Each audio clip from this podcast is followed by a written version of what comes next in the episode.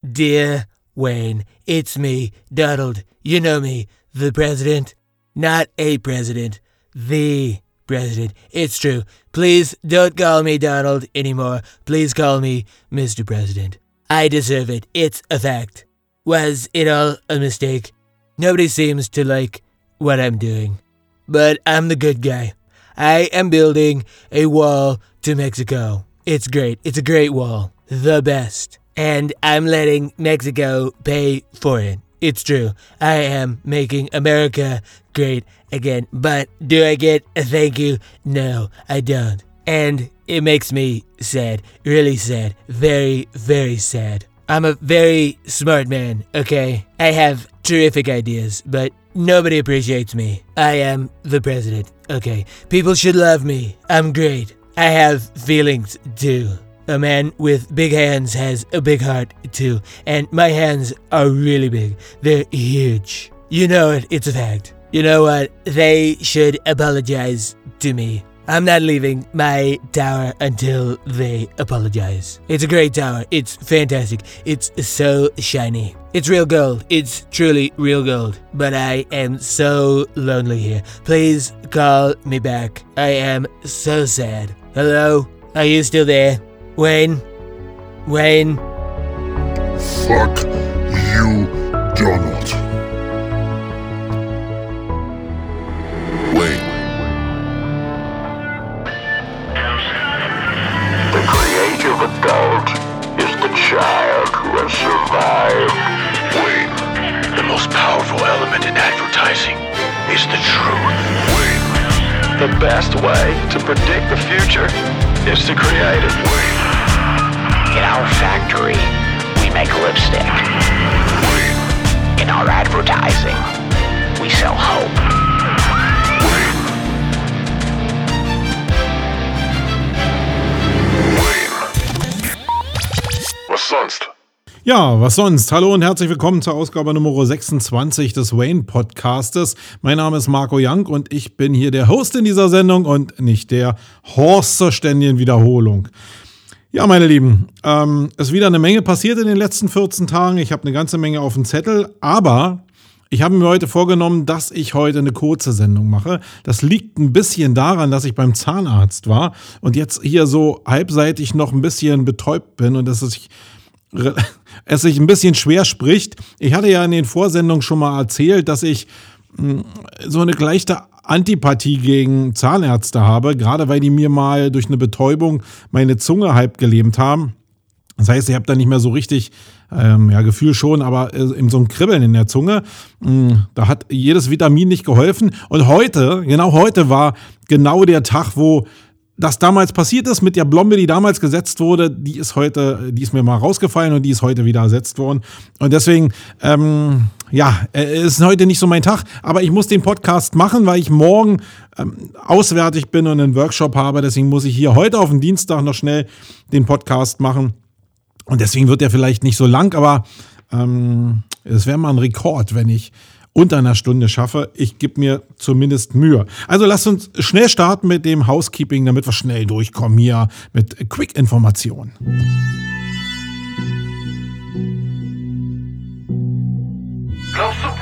Brain ist der Grund der Szene? Dann wird es Zeit für die Metaebene. Ah.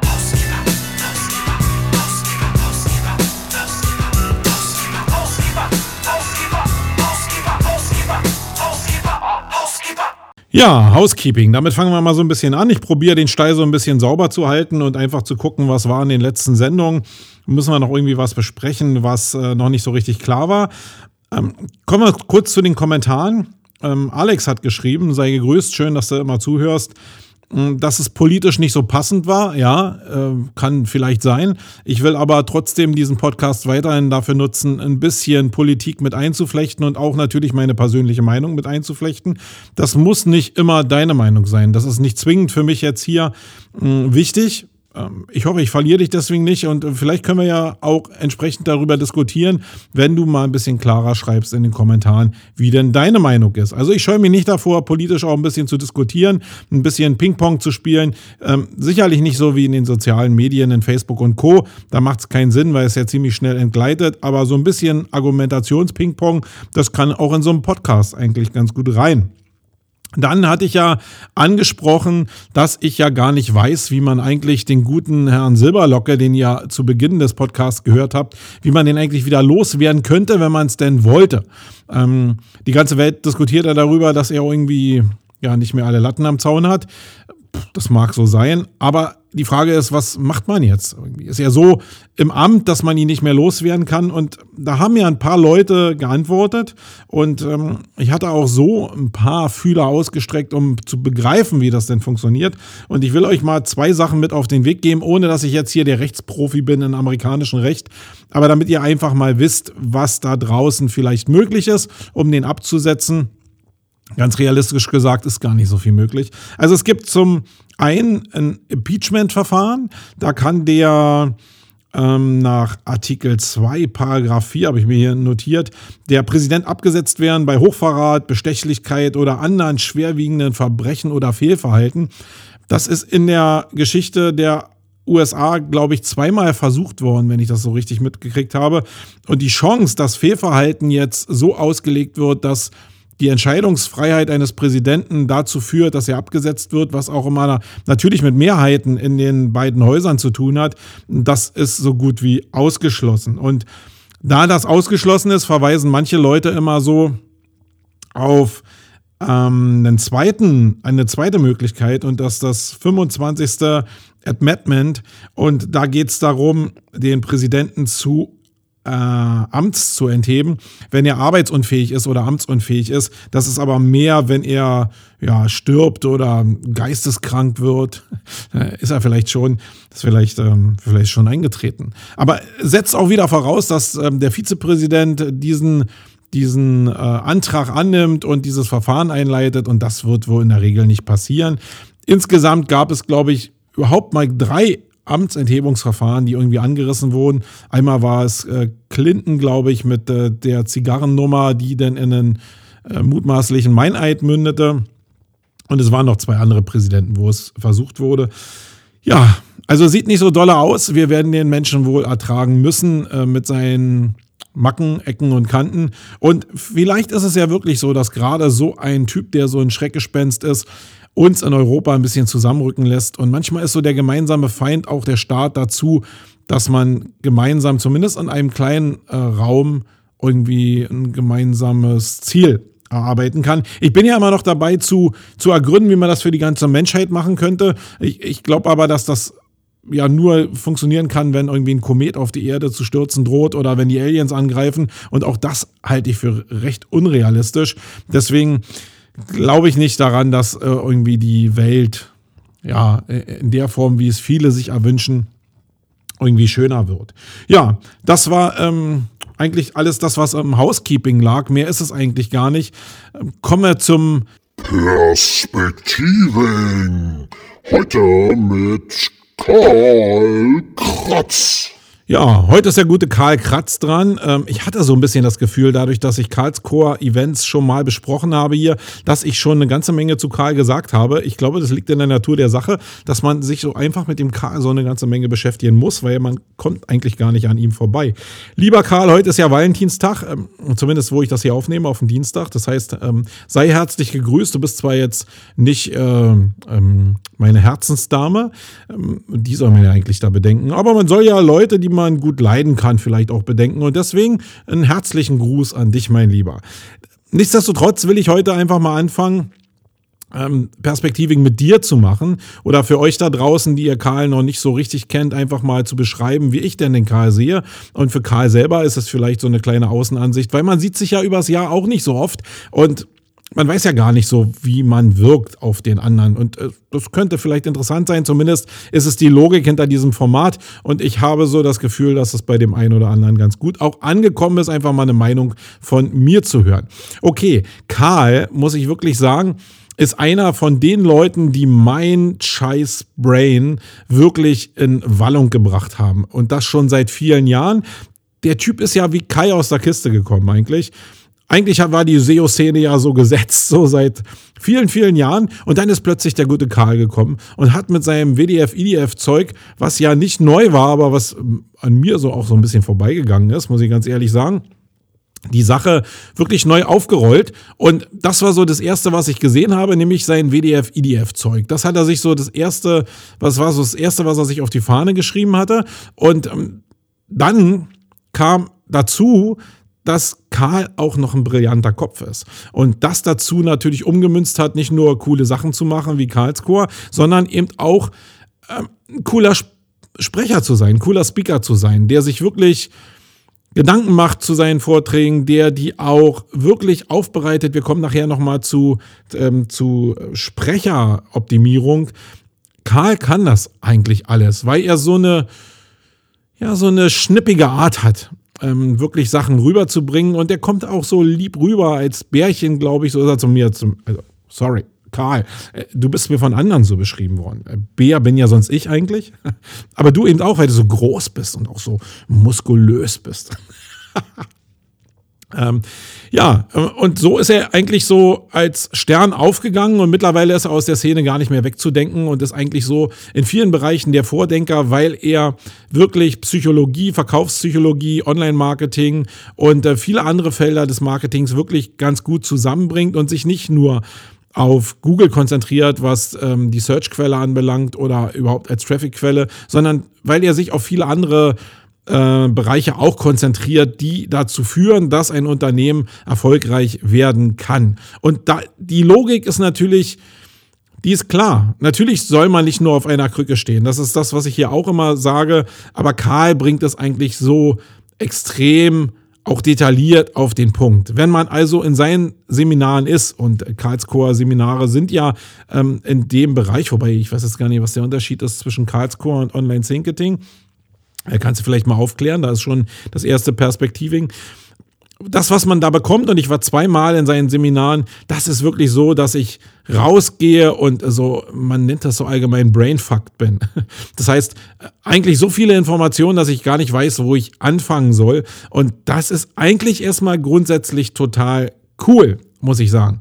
Jetzt mit der Zeit ist es so, dass ich mich daran gewöhnt habe und diese Überlastung ähm, selbst ganz gut in den Griff bekommen habe. Ich gehe sehr gerne zu Konferenzen oder zu äh, Veranstaltungen von ihm, wenn ich äh, genau weiß, dass ich die Skills, die er hat, und die sind halt ganz besonders, aber eben auch nur auf einen bestimmten Bereich für mich beschränkt, dass ich die da abgreifen kann.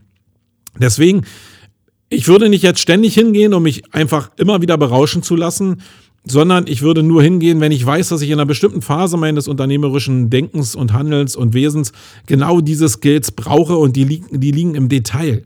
Einfach so menschliche Verhaltensmuster einfach aufzuschlüsseln, zu fragen, wo sind äh, Bedürf, äh, Bedarfsgruppen und wie kann ich die erreichen, das ist für mich in meiner unternehmerischen Denke in einer bestimmten Phase immer wichtig.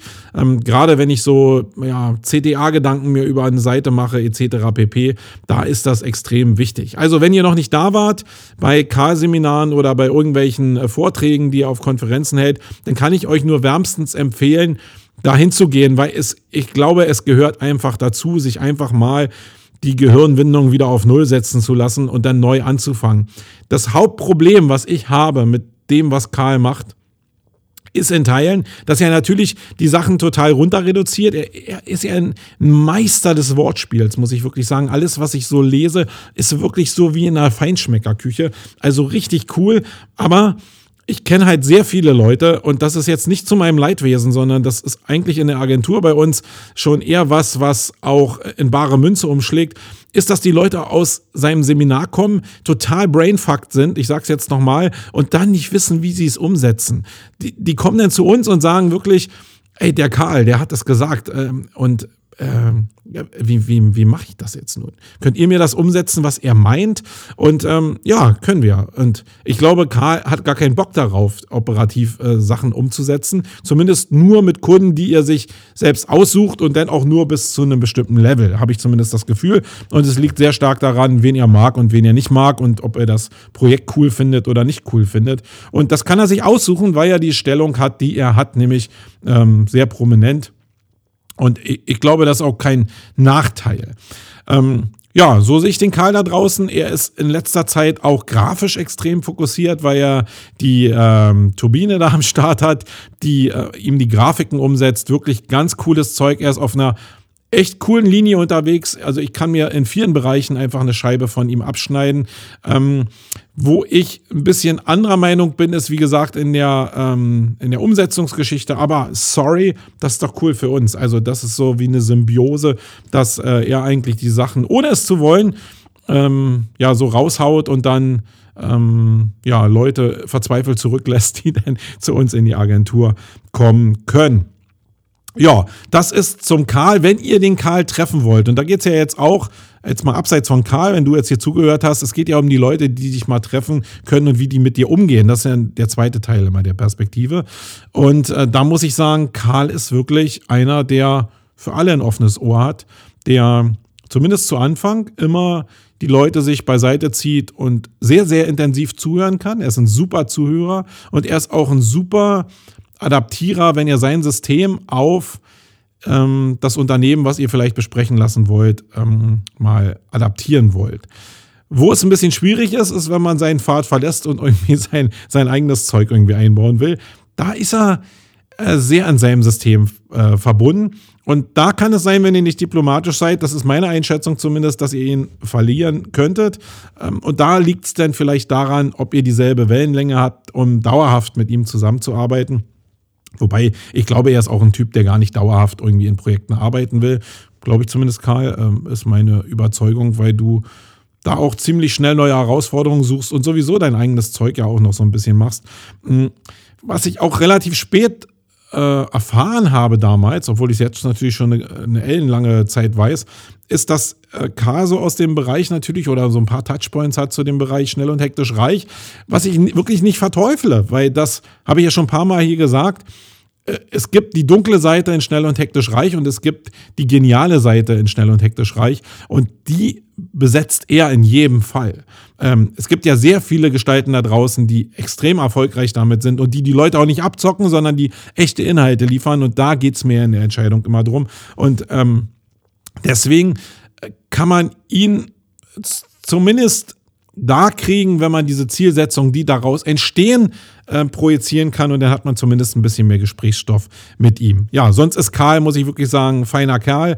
Ich, ich glaube auch jemand, der immer helfen würde, wenn er, wenn ich irgendwie ein Problem hätte, äh, hat er in der Vergangenheit mich nie irgendwie äh, in Zweifel ziehen lassen, sondern hat eigentlich er hat bestimmte Regeln, die er für sich einhält. Die muss man dann auch natürlich äh, selbst für sich so ein bisschen annehmen. Aber sonst ist er wirklich eine extrem coole Socke. Ihr werdet immer den ersten Touchpoint haben mit ihm äh, und er wird super sympathisch sein und immer offen sein. Aber probiert ihn einfach zu beschäftigen und ihm Herausforderungen zu geben, dann wird er auch dauerhaft an eurer Seite sein.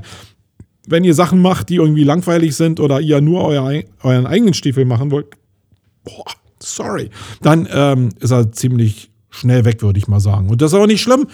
Die erfolgreichen Tiere, die ziehen einfach immer weiter, wenn sie sich nicht mit Eifertieren beschäftigen können oder mit irgendwelchen Tigerprojekten. Und das ist, glaube ich, eine Basis des Erfolgs von Leuten da draußen, dass sie sich nur eine begrenzte Zeit mit Leuten beschäftigen, die nicht auf der Tigerspur unterwegs sind. Ja, das war's zum guten Karl. Gehen wir in die Blog-Themen rein.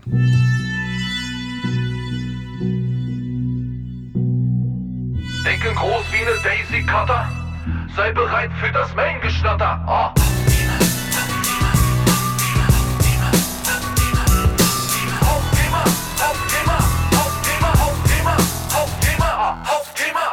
Ja, Hauptthema. Da springe ich gleich mal in eine News rein, die mich zumindest ziemlich geflasht hat. Ihr habt ja schon mal von mir das ein oder andere Mal gehört, dass da draußen im Content-Marketing-Bereich eine ganze Menge in Bewegung ist und in der Content-Produktion. Und ich muss sagen, wenn ihr euch da draußen mit Content Marketing beschäftigt, dann müsst ihr die Informationen einfach wirklich verarbeiten.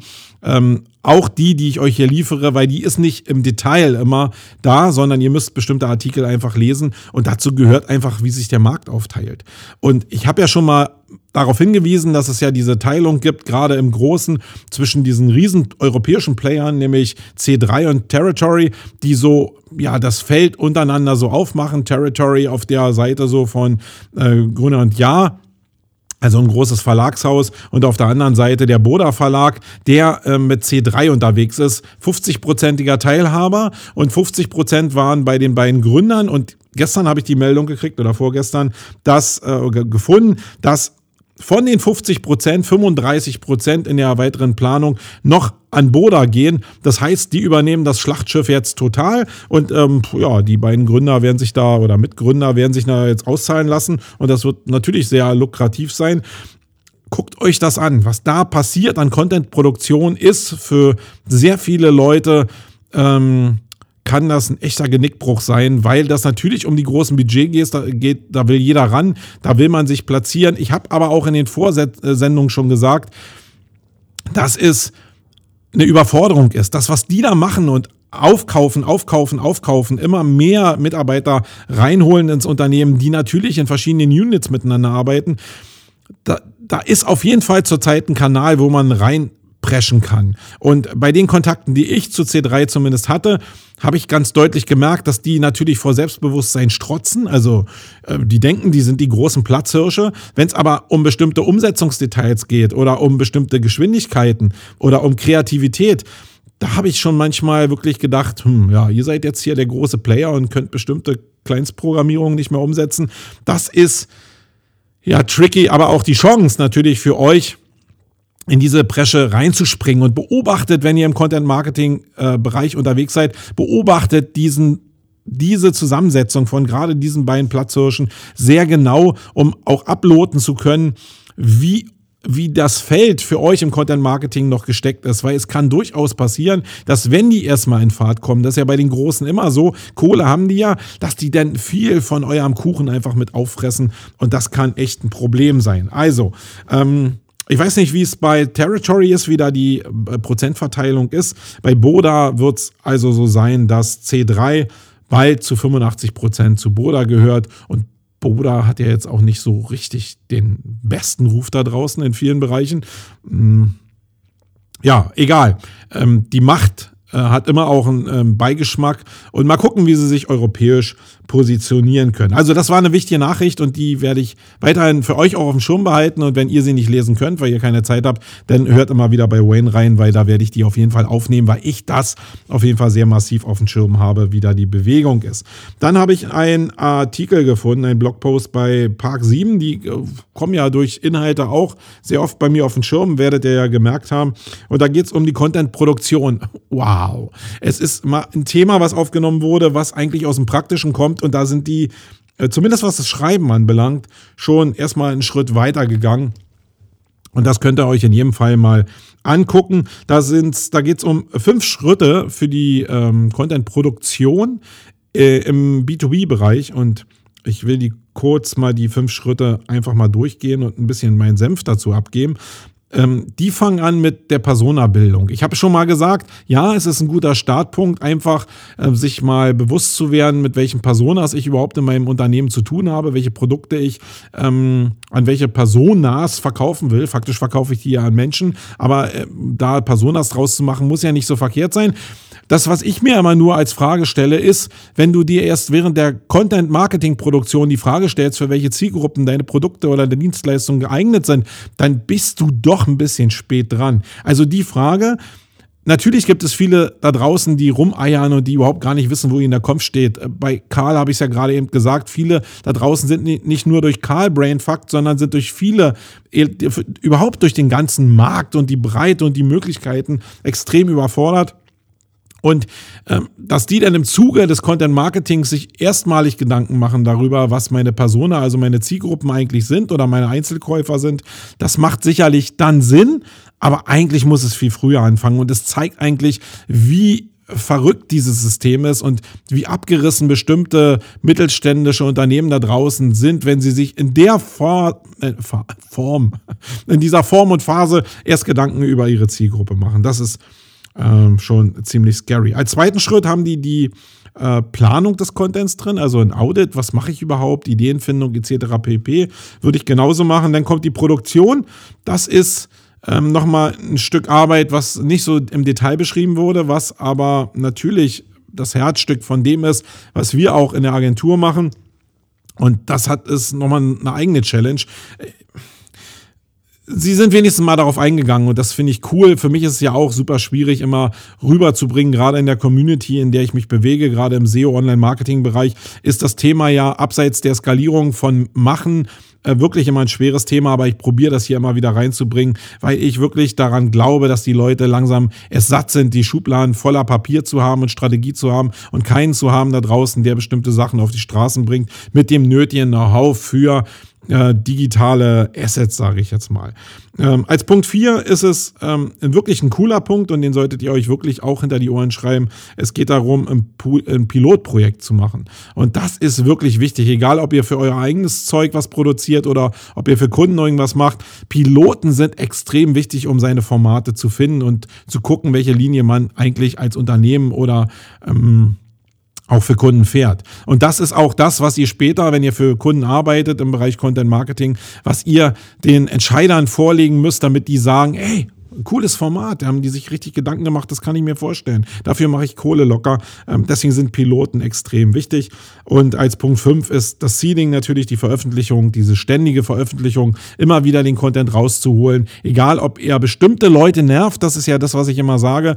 Bestimmte Leute nervt es natürlich immer wieder, weil ich immer wieder über den Jakobsweg meinetwegen als Content-Format rede. Aber ich werde auch immer wieder Leute erreichen, für die ist es das erste Mal und die will ich eigentlich nur erreichen, weil die Leute, die ich schon habe, ja, die sind vielleicht genervt und springen dann ab. Natürlich ist es so eine Gratwanderung, aber die blenden natürlich auch das aus, was ich schon mal geliefert habe. Und dann gibt es vielleicht mal irgendwie den einen oder anderen Kommentar. Aber ich will ja eigentlich mit meinen Content-Formaten die beglücken auch, die ich schon im Boot habe, aber auch neue Leute reinkriegen. Und für die ist es das erste Mal. Und da muss man immer dran denken, dass man den Content nicht nur für die Leute baut, die ähm, denn sowieso schon folgen. Die muss man nur bei Laune halten, was schwer genug ist. Dann habe ich bei äh, HubSpot, die auch immer cooles Zeug irgendwie veröffentlichen, einen Artikel gefunden zu, zu der Arbeitsmoral in Werbeagenturen. Und ich glaube, dass es gar nicht so weit abseits von dem, wie es aktuell in vielen Online-Marketing-Agenturen auch abläuft. Deswegen schmeiße ich das jetzt einfach mal in einen Topf, obwohl es natürlich hier klassisch um Werbeagenturen geht. Und da ist in einer Befragung im amerikanischen Bereich 2016 rausgekommen, zumindest habe ich die Zahlen jetzt erst gefunden, dass 47 Prozent der Mitarbeiter in Werbeagenturen wirklich eine ganz niedrige Arbeitsmoral haben. Und ähm, davon, das ist nochmal geteilt worden, sind 31 Prozent wirklich niedrig und 16 Prozent wirklich gefährlich niedrig, sodass die, ähm, dass die Zielsetzung, der, der, die Projektziele nicht erreicht werden können oder dass es so weit geht, dass die Leute vielleicht so das Unternehmen verlassen. Und das liegt in erster Linie ähm, daran, dass natürlich, ja, und das ist, glaube ich, wieder übertragbar auch aufs Online-Marketing und auf jedes Business, dass viele Leute da draußen in den Unternehmen, die Mitarbeiter sind, wirklich von der Unternehmensführung frustriert sind. Und das muss nicht daran liegen, dass die dass die schlechte Entscheidungen treffen, sondern dass die Mitarbeiter die Entscheidung ja oftmals nicht mittragen können, weil sie wirklich in eine andere Richtung gehen, vielleicht auch durch Geschäftsführerwechsel oder so in eine Richtung gehen, die früher mal anders verkauft wurde, oder weil die Entscheidungen wirklich schlecht waren. Das ist natürlich, liegt immer am Auge des Betrachters. Im Kern liegt es aber oftmals daran, dass die Geschäftsführung nicht mit den Mitarbeitern kommuniziert und die Ziele nicht klar festlegt oder zumindest die Ziele artikuliert. Das geht natürlich, das ist ein Problem, wenn die Agenturen groß wären. Hm, in Agenturgrößen jetzt bis zehn Leuten ist es ja nicht so schwierig, aber selbst da verreißen ja oftmals die Geschäftsführer oder die Inhaber dieses Thema, weil sie einfach nicht genug kommunizieren und nicht einfach sich mal einmal im Monat die Zeit nehmen oder in Besprechungen oder wenigstens zum Jahresanfang einfach mal die Ziele zu definieren. Und das kann natürlich ziemlich schnell zu Frustration führen und dann auch zu einer Arbeitsmoral, die natürlich äh, scheiße ist. Und das zweite Ding, was hier auftaucht, ist natürlich Aufstiegsmöglichkeit. Das ist äh, ja, immer ein Problem, wobei Aufstieg, glaube ich, nicht so richtig das, äh, das Problem ist, sondern es ist mehr so die Eigen, das eigenverantwortliche äh, Arbeiten und das äh, Übergeben von Verantwortlichkeiten. Nicht immer ähm, nur berichten zu müssen, sondern selbst mal was in die Hand zu nehmen. Also ich glaube, da geht sehr viel um Verantwortung, mehr noch als Aufstieg, weil du kannst auch eine Scheißposition, also aufsteigen und mehr Geld verdienen und dann äh, irgendwie nur noch Scheißarbeit machen und das ja auch nicht im Sinn des Erfinders. Dann landen wir am Ende wieder bei derselben Arbeitsmoral, wie wir ähm, das vorher schon besprochen hatten. Und da, jetzt kommt mal an das Schlüsselelement eigentlich, ähm, und das ist die Arbeitsbelastung. Ich glaube, dass in den Werbeagenturen, und ich kenne nur ein bisschen von dem Arbeitsmarkt, aber dass die Arbeitsbelastung in Sachen Überstunden und Ziele erreichen und Timelines halten in Werbeagenturen gnadenlos ist. Also wirklich, was ich da höre von Nachtschichten, Wochenendarbeit ähm, auf höchstem Level, gerade wenn du denn aufgestiegen bist, dann bist du oftmals genau in dieser äh, in diesem Reigen drin, dass du denn genau das ja ähm, ableisten musst. Du wirst entsprechend bezahlt und dann wird natürlich auch gefordert, dann ist die Arbeitsbelastung sehr groß und der Spaß an großen Projekten macht zu Anfang Spaß, klar, aber man gewöhnt sich an alles und dann wird die Arbeitsbelastung schnell auch relativ hoch und dann führt das natürlich zu, ja, zu Frustration. Und wenn man frustriert ist, dann ist die Arbeitsmoral nicht so hoch und die Arbeitsleistung auch nicht so hoch. Es bleibt eine Menge liegen und dann ist es so ein Kreislauf. Wer kann das durchbrechen? Natürlich können es die Mitarbeiter durchbrechen, indem sie konsequent irgendwie mal artikulieren äh, gegenüber den Geschäftsführern oder den Inhabern, ähm, wo denn der Schuh drückt. Das kann man natürlich machen, aber das als Mitarbeiter ist man, kommt man immer nur so weit, wie die Chefs wirklich sind. Wenn ihr also da ein paar Pappnasen zu sitzen habt, die das überhaupt nicht schert oder die euch nicht mal vorlassen, dann ist es sowieso vergebene Liebesmüh. Aber ich würde sagen, ich kenne eine ganze Menge Chefs, die einfach auch dankbar sind, wenn die Mitarbeiter mal aufstehen und einfach mal anklopfen und sagen, hey, ihr drückt mir der Schuh, weil die Chefs nämlich oftmals genauso überlastet sind und äh, einfach vielleicht in dem Trubel vergessen haben, mit den Mitarbeitern entsprechend zu kommunizieren. Und da kann der Wink mit dem Zaunpfahl bei den Leuten, die zumindest cool drauf sind, einfach auch mal sehr befreiend wirken und dazu führen, dass wieder neue Rituale eingeführt werden, weil man den Schwachpunkt erkannt hat. Also nutzt es und wenn ihr selber Chef seid, dann probiert einfach euch selbst zu überprüfen, ob diese Lücke da ist. Und dann könnt ihr vielleicht dieser Arbeitsbelastung entgegensteuern. Ich glaube, dass im Online-Marketing-Sektor das noch nicht ganz so verbreitet ist, aber gerade da, wo sich Content-Marketing und ähm, SEO meinetwegen treffen oder digitale ähm, Marketingformen treffen, da kommt es natürlich auch zu dieser Zielsetzung. Ich glaube, es gibt immer mehr Projekte da draußen, die auch digital getrieben sind, auch Online-Marketing getrieben sind und da sind Ziele immer ähm, mehr ein Thema, auch äh, Zeitziele. Und deswegen kann ich mir vorstellen, dass die Arbeitsbelastung auch in den Online-Marketing-Agenturen ähm, größer wird. Gerade wenn Budgets vom Content Marketing auch abgezwackt werden, wo Leute Entscheidungen treffen, die dieses ganze Spiel aus den Werbeagenturen schon kennen. Da ist es natürlich so, dass das dann auch von den Agenturen eingefordert wird, das, was man kennt. Das ist ja auch nicht weiter verwerflich, so sind Menschen halt. So, dann auf Zielbar habe ich einen Blogpost gefunden, Tipps für erfolgreiche Redner. Ist eine Sache, die ich immer mir ganz gerne wieder mal angucke, weil ich bestimmt jetzt nicht der begnadetste Redner bin. Ich bin einer, der aus dem Bauch redet und leider viel zu wenig äh, geplant redet. Ich denke mal, das reicht. Ob das wirklich reicht, ich, ich glaube, es reicht nicht. Und ich würde ganz gerne mehr Zeit investieren. Aber die, die Frage ist natürlich, will ich mein Business darauf aufbauen, Speaker zu werden? Nein, ich will so viel lernen in meinem Leben. Dazu gehört bestimmt auch äh, besseres Sprechen und ein besseres ähm, eine bessere Story in meine Vorträge reinzubekommen. Das liegt aber natürlich an vielen Faktoren, eben auch als, als an mir als Typ. Und ich habe da nicht so den Fokus drauf. Der Felix Beilharz zum Beispiel, glaube, der hat, äh, der hat den Fokus auf, äh, auf dem Part Speaker zu sein. Und da macht es sicherlich mehr Sinn, dass er sich mit dem Thema viel mehr auseinandersetzt, um auch diese Business-Sprache viel mehr zu äh, verinnerlichen, weil die setzt sich am Markt einfach durch. Wenn du da ein radikaler Speaker bist und einfach laberst, so wie ich jetzt hier, Berliner Slang und so, da wirst du bei vielen Betrieben, die in der IHK organisiert sind, natürlich nicht so als Trust-Element gewertet. Ähm, und die Leute, die ihren Kopf einfach mal aufbrechen wollen, die sind sicherlich in der Minderheit. Das ist ein Advanced-Thema und ich glaube, dass es schlau wäre, eigentlich die Leute viel früher abzuholen. Aber ich habe da nicht so richtig Bock drauf, ich persönlich muss ich sagen. Aber natürlich ist es cool, immer so einen Artikel zu lesen und da sind ein paar Sachen drin, die für mich auch wichtig sind, ähm, die, wenn ich mich damit zumindest beschäftige, ich mir die mal auf die Fahnen schreibe. Ähm, und als allererstes ist es die wir sind wieder bei den Personas. Es ist der Moment, sich überhaupt im Klaren zu sein, wer ist denn mein Publikum eigentlich? Wer sitzt denn da? Und was wollen die eigentlich von mir? Was erwarten die jetzt? Und vielleicht nicht nur von mir, sondern was wollen die am Ende des Tages haben? Wollen die irgendwelche ähm, Sachen haben, die auf ihren eigenen Erfolg einzahlen, irgendwelche Sachen, die sie mitnehmen, damit sie irgendwie ja, mehr Cash in the Tash haben? Ähm, und das wird sicherlich so sein. Da muss man sich das auch realisieren und irgendwas natürlich den Leuten an die Hand geben, dass da der Vortrag auch als Mehrwert empfunden wird. Das muss man sich einfach mal bewusst machen. Ich mache das glaube ich, auch viel zu wenig irgendwie. Ich probiere mir das immer selbstbewusst zu machen, aber merke dann hinterher, dass ich oftmals sehr weit von den ähm, Themen, von denen, von den im Publikum weg war. Dann äh, steht hier noch halbwegs vernünftige Kleidung. Ich glaube, äh, das habe ich auch schon ein paar Mal gesagt, wenn du wirklich Speaker bist und wenn du seriös rüberkommen willst und den breiten Markt ansprechen willst, dann musst du Hemd äh, und Jackett tragen. Das gehört, glaube ich, dazu. Das ähm, wird nie ich sein, weil das überhaupt nicht mein Ding ist. Aber ich glaube, um eine Breite zu kriegen, darfst du nicht zu radikal sein, weil du einfach nur einen ganz kleinen Fokus auf eine bestimmte Zielgruppe hast, die so denken wie du. Und da gehört Kleidung sicherlich auch dazu. Man muss natürlich sagen, umso größer deine äh, Expertise ist und deine, deine Reputation auch ist nach außen, umso mehr kannst du dir dann natürlich leisten. Wenn du aber Newcomer bist, don't do it. Äh, also mach nicht irgendwie waghalsig gehe in Uniform auf die Bühne oder so. Äh, wirklich ähm, kann das ein großer Fehler sein, wenn du noch nicht die Zielgruppe bedienen kannst. Und das soll jetzt nicht für alle Leute ähm, da draußen bedeuten, dass mein Uniform-Ding ein Fehler war.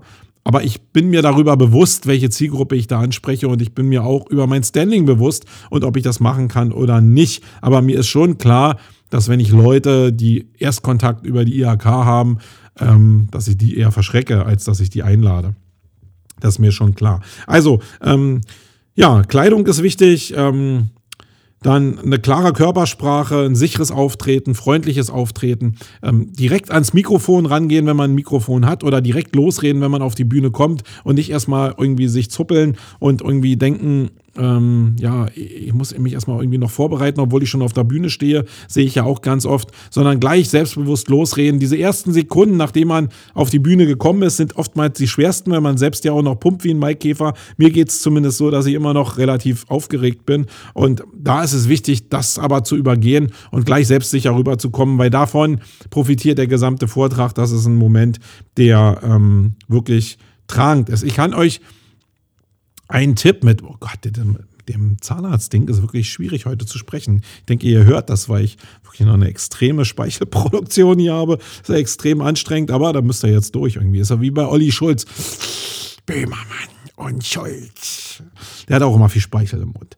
Mm, ja, einen Tipp kann ich euch noch mitgeben, das mache ich immer so, wenn ich extrem aufgeregt bin vor irgendwelchen ähm, äh, Auftritten, dann stelle ich mich in eine Ecke, wo mich keiner sehen kann und dann probiere ich meinen ganzen Körper anzuspannen. Das ist ähm, also so lange, bis meine Muskeln anfangen zu zittern und dann probiere ich das noch eine Weile durchzuhalten. Und das mache ich so drei bis fünf Mal. Und das führt dazu, dass mein Körper auf Basis, also ihr kennt das ja, wenn, wenn ihr euch anspannt, dann will der Körper danach eine Entspannungsphase haben. Und ich zwinge meinen Körper faktisch durch diese Hochspannung, die ich mir selbst gebe, also wirklich probiere den ganzen Körper anzuspannen, nicht nur jetzt hier Oberkörper oder so, sondern ich probiere wirklich jede Muskelgruppe intensiv anzuspannen. Dann hat der Körper danach die Tendenz runterzukommen, also runterkommen zu wollen. Und das funktioniert bei mir eigentlich ganz gut. Da habe ich mir die letzten Jahre das so, habe ich das mal probiert. Ich habe es irgendwann mal gelesen und dann habe ich es probiert umzusetzen. Bei mir funktioniert das ganz gut. Könnt ihr ja mal in die Kommentare schreiben, ob das bei euch, ähm, wenn ihr Speaker seid, auch funktioniert habt. Weil ich kenne eine ganze Menge Leute da draußen, die immer noch sehr aufgeregt sind, wenn sie sprechen. Dann ist eine Sache, die, ähm, ja, die, die schwer einzuhalten ist. Ich gehe immer so an Vorträge ran und denke, äh, ja, ich muss richtig abliefern, da müssen viele Informationen drin sein und da muss auch schnell gesprochen werden, so YouTube-mäßig, damit die Informationen auch schnell an die Leute kommen. Da müssen auch äh, knallharte Informationen in den Slides sein. Und in Wirklichkeit, und das glaube ich wirklich, bin ich da auf einem völlig falschen Trip unterwegs, nämlich es geht gar nicht um die Anzahl der Inhalte, sondern es geht um paar kleine Inhalte, die aber so gut rüberkommen, dass sie umgesetzt werden können. Und der Rest ist einfach Verpackung und Unterhaltung.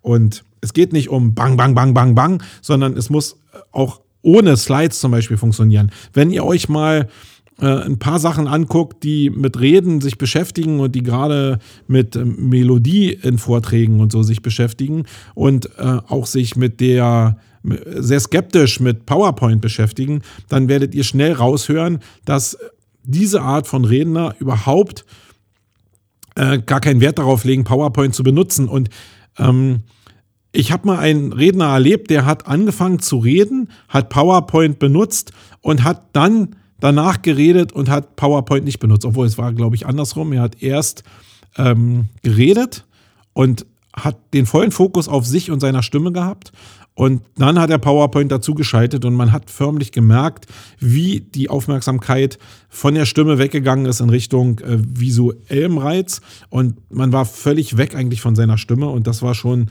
für mich zumindest sehr beeindruckend, das mal gesehen zu haben. Ja, das war das zum Thema Speaking. Könnt ihr euch ja nochmal durchlesen. Da sind noch ein paar andere Tipps mit bei. Verlinke ich alles in den Show Notes. Dann fand ich noch einen ziemlich äh, interessanten Artikel, den ich bei T3N gefunden habe. Und da geht es um den Ansatz, viele Leute da draußen, die gerade im Content Marketing unterwegs sind oder die mit Projekten arbeiten, denken in Projekten. Und das beinhaltet eine bestimmte Zielrichtung, eine bestimmte Art, an bestimmte Sachen ranzugehen, nämlich zum Beispiel sehr kleinteilig zu denken. Was die jetzt mal aufgenommen haben, war einen anderen Ansatz zu nehmen, nämlich nicht mehr äh, projektbezogen zu denken, äh, also Project Thinking zu machen, sondern Product Thinking zu machen und sich wirklich das Projekt als Produkt vorzustellen und zu denken, welche, welche Teile fehlen mir denn noch, damit ich das Produkt im Endeffekt an den Start bringen kann. Das fokussiert oftmals viel mehr, als zu sagen, ich kümmere mich nur um ein Projekt. Ähm, ein Produkt zu haben kann helfen. Ich werde es mal probieren, weil manchmal, also dieser Produktbezug, den habe ich ja in den letzten ähm, Ausgaben auch vom Unternehmensquickie in Sumago TV, was ihr in YouTube sehen könnt. Das ist unser YouTube-Kanal. Wenn ihr da mal so ein paar Unternehmertipps haben wollt, dann könnt ihr da mal reingehen. Habe ich schon 28 produziert. Mein Ding zwischendurch. Dann ähm, werdet ihr auch sehen, dass ich dieses Produkt-Thinking-Ding schon ziemlich lange auf dem Schirm habe. Aus, gerade aus Dienstleistungen Produkte zu machen, ist, glaube ich, ein Riesenhebel. Und mir hilft es sehr stark, mich zu fokussieren, gerade komplexe Dinge einfach zu machen. Da ist Produkt-Thinking viel einfacher als Projekt-Thinking, weil du einfach auf der einen Seite kompliziert bleibst und bei Produkten halt gezwungen bist, das zu vereinfachen. Ja, ähm, weil ich YouTube gerade angesprochen habe, ich habe bei YouTube auch ein Video gefunden von dem Benjamin Jaworski, dem ich ja, ja, sehr intensiv folge, weil ich das ziemlich cool finde, was er da macht in Sachen Fotografie, aber auch in Sachen Videoproduktion und wie er überhaupt sein Business aufstellt. Viele von den Fotografen und Videografen da draußen zeigen ja auch, wie sie ihr Business aufgebaut haben und sind damit nicht so sehr unerfolgreich. Der hat aber jetzt mal was anderes gemacht. Der macht ja schon so, seit einiger Zeit, probiert er sich so zurückzuziehen, sich zu fokussieren, weil er denkt, dass er einfach nur noch eine Content-Schleuder auch ist und immer nur abliefern muss, muss, muss und nicht mehr das macht, was eigentlich seine Leidenschaft ist. Übrigens ein cooler Ansatz, der aber natürlich sich nur zu realisieren ähm, lohnt, wenn man erstmal den richtigen Cashflow hat. Man muss es sich natürlich leisten können, so zu denken. Aber der hat ein Video jetzt gemacht, wo er ähm, berichtet, wie er fast dem Tod entkommen ist und hat eine Alltagssituation geschildert, die, glaube ich, mir auch schon tausendmal über den Weg gekommen ist. Hm, guckt euch das Video mal an. Im Kern geht es darum, wenn ihr das scheuen wollt, dass er äh, auf den Malediven, glaube ich, war es, äh, mit dem Moped gefahren ist und vor ihm fuhr ein Auto extrem langsam. Und das kennt ihr bestimmt, dass vor euch irgendwie jemand rumtuckert, eine Oma oder ein Opa in der Regel oder ein Fahranfänger und ihr regt euch megamäßig darüber auf, weil ihr nicht an dem vorbeikommt. Und ähm, ich glaube, die Situation hat jeder Autofahrer schon mal gehabt, aber auch Radfahrer oder Mopedfahrer. Das wird nicht ganz unbekannt sein. Und in dem Fall war es so, dass bei ihm auf der Straße das Auto vor ihm äh, bei einem Abbiegevorgang weggerammt wurde und ähm, ein Riesenchaos entstanden ist, äh, wirklich viele Verletzte und es jetzt wirklich nur dem Zustand zu verdanken war, dass er selbst überlebt hat dass dieser Opa oder wer man das auch war, vor ihm rumgetuckert ist und ihn nicht vorbeigelassen hat, weil sonst wäre er in der Position des Autos gewesen, was weggerammt wurde und er wäre ja mit Sicherheit mit seinem Moped in die ewigen Jagdgründe eingegangen und er selber bestimmt mit hoher Wahrscheinlichkeit auch. Ein ziemlich cooles Video, muss ich sagen. Also ich fand es sehr bewegend. Ich mag es auch immer, wenn Leute natürlich äh, so eine Stories rausbringen, weil das ist so der Kern von Storytelling, dass man seine Personality raushaut. Aber damit haben die YouTube-Jungs ja sowieso eigentlich in der Regel weniger Probleme. So, kommen wir zum Hauptthema.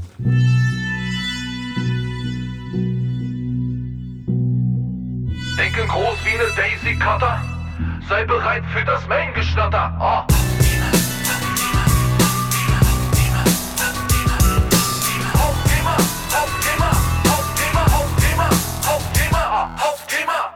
Ja, und das Hauptthema soll mal wieder äh, aus dem SEO-Bereich kommen. Also ich mache ja immer mehr so in Richtung SEO auch, weil ich natürlich meine Interessen so ein bisschen auch immer verlagere. Ich bin natürlich im Bereich Content Marketing megamäßig unterwegs ähm, und probiere mich da auch fortzubilden. Aber ich gebe mir schon Mühe, auch im letzten Jahr schon, immer diesen Fokus, diesen Spagat in Richtung SEO hinzubekommen, damit ich einfach da die Tuchfühlung nicht verliere. Und ich glaube, das gelingt mir ganz gut, gerade weil ich die Informationen andocken lassen kann auf, äh, an dem, was ich schon weiß.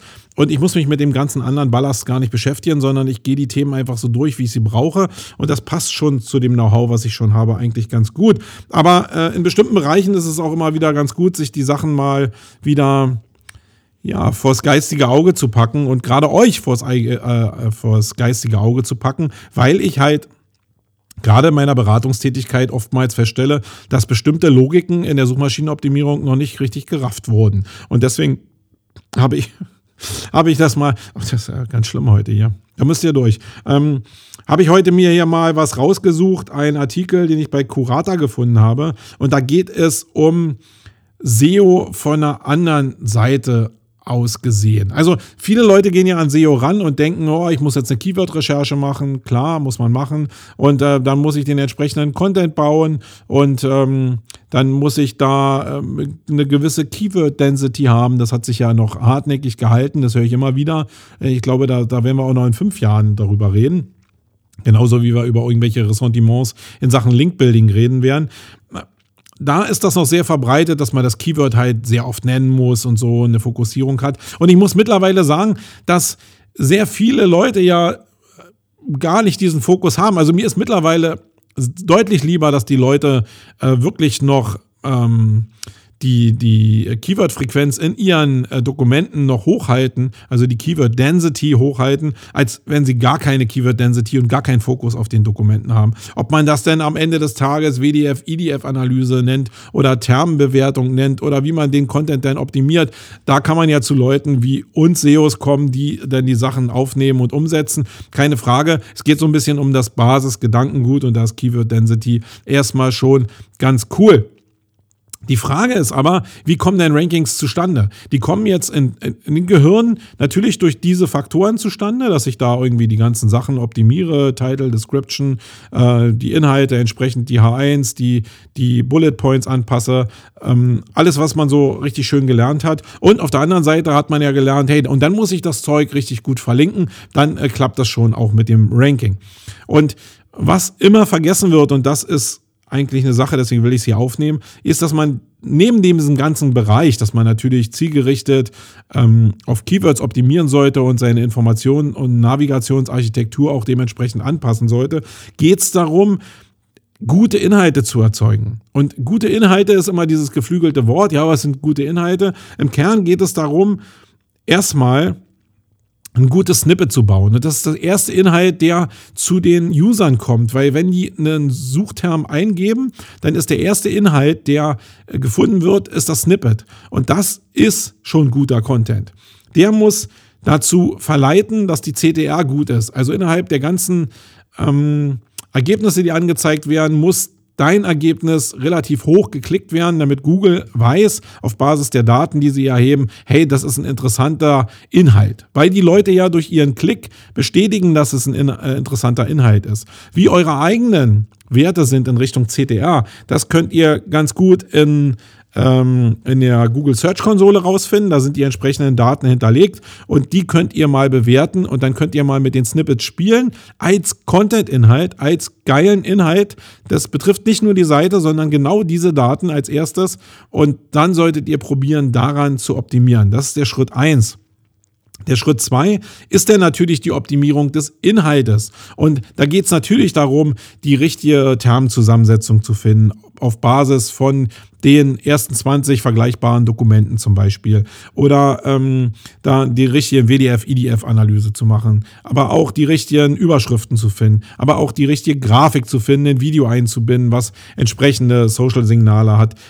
Da geht es natürlich drum, aber am Ende zählt nur, wie lange die Leute auf eurer Seite sind und die Inhalte konsumieren. Wenn die Leute auf eure Seite kommen, äh, das als Bullshit bewerten und wieder wegspringen, dann habt ihr eine hohe Bounce Rate auf den Seiten und dann ist das ein sehr, sehr schlechtes Signal für das, was ins Ranking einfließt. Und alles, was wir, das hier, was wir hier besprechen, fließt direkt ins Ranking ein und mit immer höheren Werten auch ins Ranking ein. Und was natürlich folgt, ist auf der einen Seite äh, fliegen die Leute gleich wieder weg, weil der Inhalt scheiße ist, aber auf der anderen Seite habt ihr auch die Möglichkeit, und das macht geilen Inhalt auch für Google aus, dass die Leute lange auf eurer Seite bleiben. Und dazu gehört natürlich, dass ein cooler Text da ist, der sich um die Fragestellung der, oder der sich mit den Fragestellungen beschäftigt, die die Leute da draußen haben. Das heißt, äh, diese ganze W-Fragen-Nummer, die ja auch für die für die Sprachsuche extrem wichtig ist, dass die abgefrühstückt wird, um die entsprechenden Fragestellungen rauszuholen, dass die Inhalte entsprechend gut aufbereitet sind und auf ähm, Themen hinweisen, die ihr selbst noch optimieren könnt. Aber nicht nur Text benutzen, sondern entsprechend grafisch begleiten, sodass es Spaß macht, ähm, nicht nur zu lesen, sondern entsprechende ähm, Sachen auch grafisch aufbereitet zu bekommen. Das macht das Lesen deutlich leichter und vielleicht als abrundendes Element noch ein Video zu benutzen, um die Sache auf den Punkt zu bringen für die Leute, die halt lesefaul sind und das einfach nochmal äh, in einem Video sich angucken wollen. Alles das führt dazu, dass die Verweildauer, und das ist so der Gegenpart zu der Bounce Rate, auf eurer Seite sehr hoch ist. Und wenn alles zusammenkommt, nämlich die CDR gut ist und ihr eine geringe Bounce Rate und damit eine hohe Verweildauer auch auf euren Seiten habt, dann ist es ein Mega-Signal. Und das ist das, wo eigentlich das Spiel hingeht. In der Verbindung natürlich auch mit äh, Link-Building und auch mit den Trust-Signalen, die von der gesamten Domain ausgehen. Da kommen natürlich viele Sachen zusammen. Auch interne Verlinkung ist ein Riesenhebel. Aber gerade Snippet Optimierung, Verweildauer, Bounce Rates, dieses Verhältnis hinzubekommen, ist extrem wichtig. Und wie könnt ihr das rausfinden? Indem ihr einfach in Google Analytics guckt, welche Seiten welche Werte haben. Also die Kombination aus Google Search Konsole für die CDRs und der Kombination mit den Analytics-Werten, ähm, das ist eigentlich so das, auf was ihr euch konzentrieren solltet und an dem ihr arbeiten solltet, neben den anderen Faktoren. Aber gerade diese Faktoren sind Schlüsselelemente dafür, um entsprechend hohe Rankings zu bekommen und auch hohe Rankings in sehr umkämpften Bereichen zu bekommen. Weil da trennt sich halt Spreu von Weizen. In Nischen werdet ihr bestimmt auch ohne diese Idealwerte nach oben kommen. Und ihr werdet auch immer wieder Ausreißer sehen, die sich nicht in den Bereichen so Mühe gegeben habt. Aber ihr seid selbst dafür zuständig, Trust aufzubauen und alle Signale auch für die Zukunft aufzubauen, um gute Rankings zu bekommen. Haltet euch nicht so lange mit diesen Ergebnissen von Leuten auf, ähm, die vielleicht einfach so nach vorne gespült worden sind auf, auf, auf Basis von Werten, die man nicht so richtig einschätzen kann. In der Regel ist von der Seite 1 sind vielleicht ein, zwei Ergebnisse, die aus dem Raster, den, was ich gerade gesagt habe, rausspringen. Ähm, und sich damit aufzuhalten, ist äh, sinnlos. Sondern da sind noch acht andere Ergebnisse, die nach dem Raster in der Regel funktionieren und an denen solltet ihr euch orientieren, weil es natürlich so ist, dass Google nie immer das oder zurzeit nicht immer das Ideal hinbekommt, aber das Ziel von Google ist es, ähm, dieses Ideal zu erreichen. Und über kurz oder lang werden also eher die Ergebnisse rausfliegen, die auf diesem Shortweg nach oben gekommen sind, als die Ergebnisse, die sich durch Trust lange oben halten. An dem solltet ihr arbeiten. Wenn ihr noch Fragen dazu habt, dann meldet euch gerne bei mir. Da kann ich euch ähm, entsprechend nochmal an die Hand nehmen und euch ein bisschen was zeigen. Aber sonst schreibt es euch auf die Fahnen, probiert das so global zu sehen. Damit wird SEO natürlich extrem global und extrem vielschichtig. Aber genau das ist die Welt von heute. Und da müsst ihr euch, wenn ihr SEO ernst nehmt, drauf einstellen. Und dann sind wir ganz schnell wieder im Bereich Content Marketing. Ihr merkt, es macht Sinn, sich damit zu beschäftigen, auch übergreifend zu beschäftigen. So, dann äh, machen wir noch kurz die Event-Tipps und dann bin ich auch raus. Pff, wieder eine Stunde. Ich kann es nicht, ich nicht lassen. Ich bring's nicht unter eine Stunde.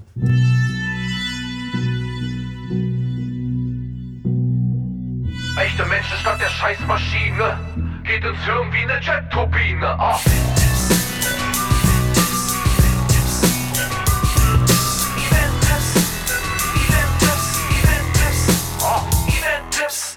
Ja, bei den Event-Tipps werde ich, mich, werde ich mich ein bisschen wiederholen natürlich. Ich bin auf den Online-Marketing Rockstars, habe ich schon mal gesagt. Das ist für mich eine Pflichtveranstaltung, weil ich unterhalten werden will und weil ich ähm, Casey Neistat sehen will. Das ist mir ganz wichtig. Mehr noch als ähm, den Chuck, den ich schon mal gesehen habe bei den Rockstars. Deswegen werde ich da sein. Wer also sich da mal mit mir treffen will, der kann mich gerne kontaktieren. Da ist also deshalb der Aufruf jetzt hier drin. Ähm, ich bin ja ein paar Stunden da und wenn ihr einfach Lust habt, da ein bisschen zu schnacken, dann meldet euch bei mir und dann äh, treffen wir uns einfach da. Ähm, als zweites werde ich es natürlich kurz halten, weil, das könnt ihr euch schon denken, die Campix steht vor der Tür. Wir haben jetzt noch drei Wochen bis zur Campix Week im März am schönen Müggelsee und wir sind megamäßig in der Vorbereitung. Gerade die letzten vier Wochen sind wirklich Stress und ähm, da verdichtet sich halt alles und da wird eigentlich so das Programm so richtig rund gerührt die Inhalte nochmal äh, finalisiert, ähm, nochmal die letzten TBAs ausgebügelt, äh, nochmal das Briefing gemacht für die ganzen Speaker und so. Und ist ja wirklich ein, ein mega Line-up, was wir da wieder haben. Ich will jetzt nicht so viel Eigenwerbung machen, aber wir haben wirklich, wirklich viele Sessions wieder am Start. Ich glaube, über 150 Sessions in der ganzen Woche. Das ist also wirklich viel zu koordinieren und viel zu machen. Mm, SEO Campix ist keine Chance mehr.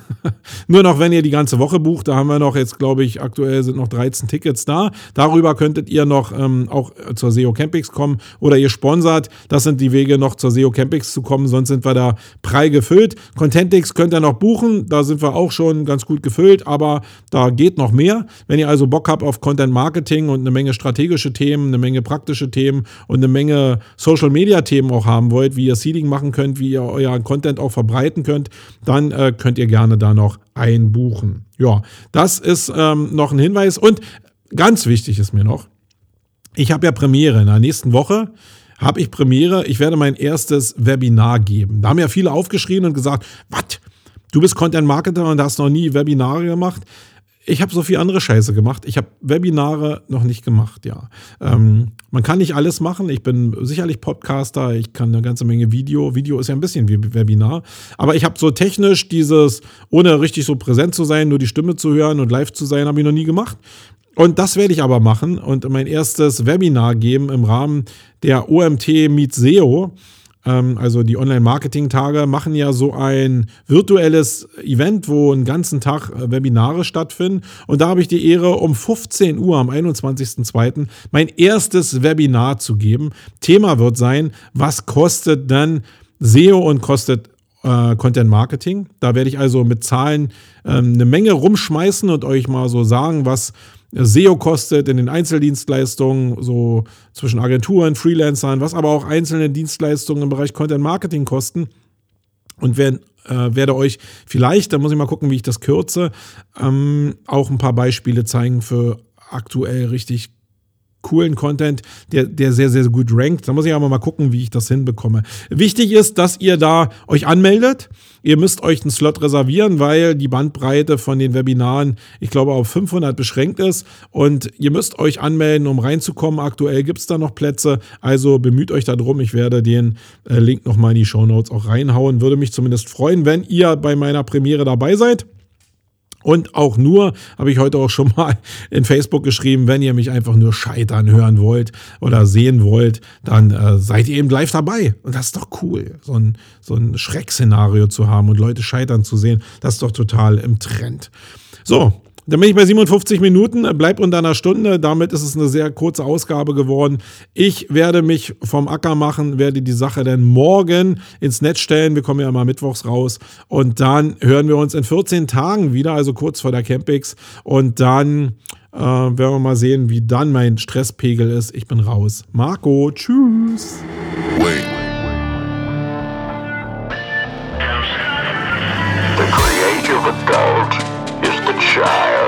survive. Wait. The most powerful element in advertising is the truth. Wait. The best way to predict the future is to create it. Wait. In our factory, we make lipstick. Wait. In our advertising, we sell hope.